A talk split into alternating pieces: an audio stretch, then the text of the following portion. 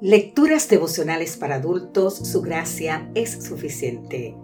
Cortesía del Departamento de Comunicaciones de la Iglesia Dentista del Séptimo Día Gascue en Santo Domingo, capital de la República Dominicana. En la voz de Sarat Arias. Hoy, 30 de noviembre, conciencia esclava.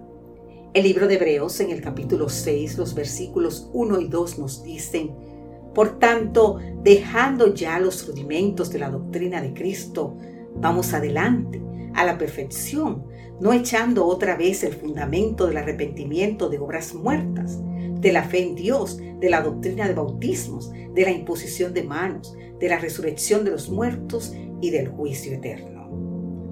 En el capítulo 6 de Hebreos, Pablo exhorta a sus lectores a luchar por la madurez espiritual insiste en la importancia de desviarse del pecado y volver a Dios.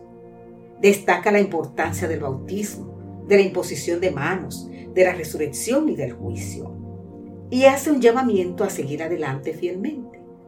Esto muestra que vivir el cristianismo tiene que ver con la actuación de Cristo en nosotros y que eso se evidencia en una vida enfocada en la voluntad del Padre. Pablo expone una preocupación muy seria. Él se refiere a aquellos que probaron el don celestial, que compartieron del Espíritu Santo y probaron la palabra de Dios, y después de experimentarlo, dieron la espalda a Dios. El apóstol usa una ilustración para eso. Cuando la tierra es fructífera, es bendecida, pero cuando la tierra es infructuosa, es maldita. El capítulo termina hablando de la promesa. El mismo Dios que prometió bendecir a Abraham y lo hizo, promete bendecirnos también a nosotros y lo hará. ¿Y por qué el Padre puede bendecirnos? A causa del sacerdocio del Salvador Jesucristo. ¿Conoces a alguien que se alejó de los caminos de Dios? ¿Tienes un familiar cercano cuya fe en Dios se ha enfriado totalmente o que todavía no conoce al Señor y su mensaje? La promesa de Dios es muy clara, querido amigo, querida amiga. Su palabra todavía está actuando en el corazón de esa persona. Por eso, continúa tú intercediendo en oración por ella, pues aun cuando todo parece en silencio, Dios sigue actuando. Se cuenta que el pastor Samuel Arce estaba con un proyecto de evangelismo en el norte de Paraguay Cierta noche hubo un corte de energía eléctrica en toda la ciudad a causa de una tormenta.